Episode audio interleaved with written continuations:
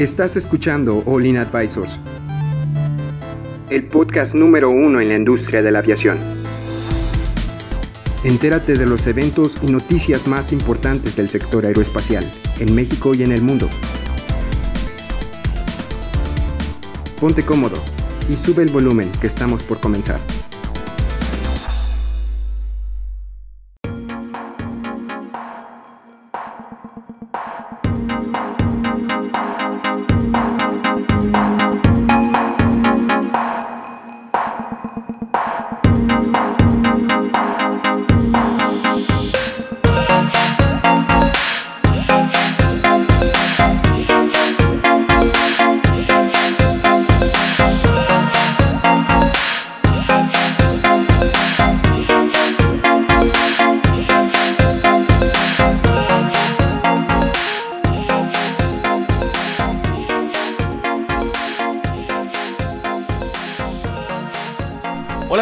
Están? Bienvenidos a otro podcast de aviación, Olin Aviation Advisors. El día de hoy vamos a hablar sobre cómo China está aumentando su capacidad eh, bélica, militarística, como le quieras decir, en, sobre todo en fuerza aérea y en drones. Pero bueno, vamos a enfocarnos un poco más en el tema. Luego vamos a presentar el equipo que nos acompaña el día de hoy. Nos acompaña Yeli. ¿Cómo estás, Yeli? Súper bien, pero antes de seguir presentando al resto del equipo, me encanta siempre recordarles que estamos transmitiendo desde el ESAM, Escuela Superior de Aeronáutica de Monterrey. Si tú quieres ser piloto, sobrecargo, aquí te están esperando. Y sobre todo también mandarles un saludo a mis amigos de Aviación Mundial. Déjenos todos sus comentarios, nos encanta leerlos. ¿Cómo estás el día de hoy, Yeli? Súper bien, súper contenta. Súper bien, ya lista para empezar. Lista. Bueno, y Héctor, tú que nos acompañas, ¿cómo estás el día de hoy? Un poco atareado, me imagino. Sí, un poco atareado, ya acabé, déjame cerrar la computadora para... este, sí, pues muy feliz de estar con ustedes el día de hoy, a pesar de que nada más somos tres, este, se va a poner bueno, van a No pasa nada, mira, tienen al experto de drones aquí frente a usted y se llama Héctor. Ah. ¿Eras tú? No, soy, soy, sí soy yo. Bueno, me, me gusta decirme a mí. soy yo, pero soy un poco humilde. Me gustaría decirme que soy un experto, pero vamos a ver cómo de los comentarios que me avienten si los puedo contestar. Yo me consideraré un experto entonces. bueno, este, la nota habla sobre cómo, este, el, el, último mes, este, una, una, imagen satelital de China revela la cantidad de armamentos, o sea, de, de drones UAVs que tiene estacionados y son de última generación. O sea, no son, no son UAVs que digas tú, este, de los de reconocimiento solamente, son unos supersónicos, hay helicópteros automatizados, hay diferentes tipos. ¿Tú qué opinas, Héctor? imagínate, las fotos son teniéndolos ahí estacionados. Pero tienen la capacidad para ponerlos a volar todos al mismo tiempo. O sea, imagínate, está... Qué miedo. Bueno, imagínate qué caos, pero qué miedo, porque si, si llegara a ver este hay, diferentes tipos de drones, eh, bueno, UAVs que especifica la nota, pero la diferencia entre drones es que los drones no son, aplicaciones este, de misiones, o sea, que les implementas una misión, pero un UAV puede reaccionar sin tener que tener... Este, tiene inteligencia artificial. Tiene, un poco de inteligencia artificial, o sea, tiene el mando al piloto, ajá, tiene, tiene el mando al piloto, pero aún así tiene diferentes automatizaciones que no, no ocupa de ayuda del piloto para poder funcionar.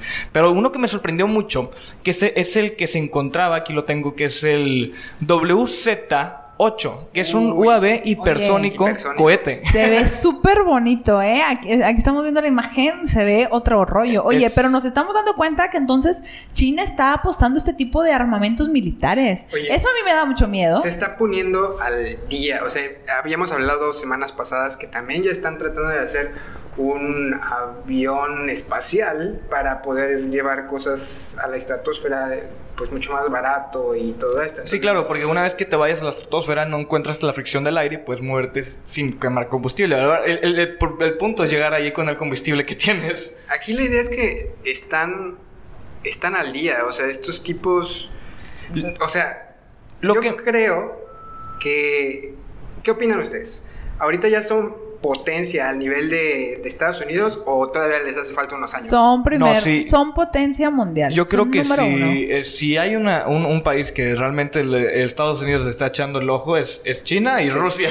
Pero sobre todo China también quería mencionar, o sea, ¿no se te hace un poco extraño el por qué? China, o sea, generalmente este tipo de fotografías satelitales, este, no sé si las hayan tomado o, o, quién las habrá tomado, porque si son fotografías satelitales este, normales, este pues generalmente ese tipo de áreas militares son borrosas. Son, claro. entonces, o sea, que este tipo de, imágenes pues se habrán filtrado que para que decirle a Estados Unidos y que, oye, ¿Ya yo, viste? Yo por lo que veo en la foto de la nota es veo más que nada como si fuera un desfile, ¿no? ¿No lo creen? Ah, sí. No, no, no. o sea, no. eh, Esto lo hacen para eso, o sea, para demostrarle a las demás naciones. El ¿Tú lo ves así? tienen. Claro, ¿no has visto, no has visto los desfiles que hacen? Los portaaviones son para demostrar el poder que tienen. Realmente no es tanto el. el- ah, ok. el- la Eso es capacidad el punto de vista del experto. Entonces te la compro. Entonces está está ¿Por súper bien. Este, la- realmente me, me sorprende porque también dice la nota que hay de esos este, drones, eso sí especifica que son de los desechables, que son de los que pueden generar así un enjambre de drones y pueden atacar. Bueno, un enjambre no te imagines como más de ¿También tienen de 50. esos? Sí, al parecer que tienen, son, son más pequeños y que pueden No, no, no hay que irnos porque no sabemos todavía tan a fondo qué tipo de drones, porque hay ¿Qué son demasiados. kamikazes? Que No- explotan y ya son inservibles. Bueno, o sea, desde Kamikaze surgió en la Segunda Guerra Mundial, Jaylee, cuando los aviones, este, ya cuando Japón estaba en sus últimas, que el- una de las maneras para que Japón tuve- le destruyera los, los barcos de los estadounidenses, Era este, estrellando a los aviones. era estrellando los aviones hacia los barcos, no tirándoles bombas ni nada, sino yendo directo y ese, a esos les llamaban kamikaze. Ah, O sea, y Héctor les decía que, oye, son... Un poco de historia con Adrián. Eh, a mí me, me encanta este tema, me fascina. Pero este, yo, yo creo que se enfoca más en, en enjambres, pero sobre todo de. Yo creo que, que se aproxima a 5 o 10 en- eh, aeronaves al mismo tiempo. No se imaginen como, como 50 o 100. O sea, son- atacando al mismo punto, ¿no? O sea, varios atacando a diferentes puntos. Es que tampoco hay que mencionar que sean totalmente de ataque. Hay unos que son este reconocimiento y hay unos que son nada más de. Pero que es sí tienen ar- posible. O sea, armamentístico. ya hemos visto, por ejemplo, el desfile que hubo que de Intel o de...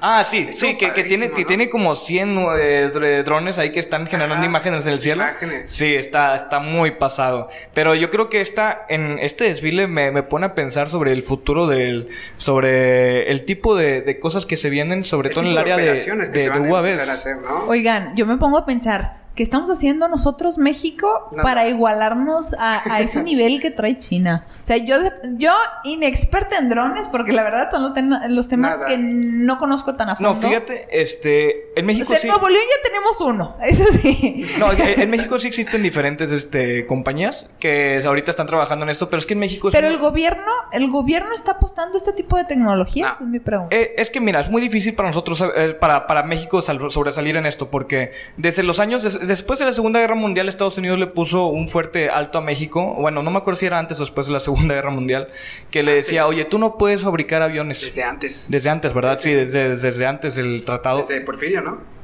Y no eh, creo que fue todavía después de Porfirio, yo, no porque echemos Porfirio... mentiras, más o menos en ese tiempo. Este... Para no, no errarle. Pero el punto es que este se generaron el, el diferentes tratados como el ITAR, bueno, así el ITAR, El- que es el el International TLC, ¿no? Este, of, of Arms, eh, el, el tratado de armas por el estilo así, Sí. de armas, o sea, trato de armas más sí, bien. por mucho tiempo no pudimos hacer experimentos eh, en aeronáutica. Nosotros, pero Estados Unidos sí. Sí, exacto, porque bueno, pero nosotros dependíamos de la protección de Estados Unidos. Ya, Claro. ya son diferentes este, pu- cuestiones políticas en el por qué. Pero ahorita, este, eh, aunque no creas, pues hay diferentes aeronaves mexicanas que lo hemos visto en Oaxaca Aerospace, en diferentes, este, tal vez otros eh, aviones experimentales que no hemos visto que están peleando por un certificado tipo. También hay diferentes UAVs mexicanos que están peleando por la certificación de otros, eh, aquí en México el certificado tipo, del Yarus y por el estilo.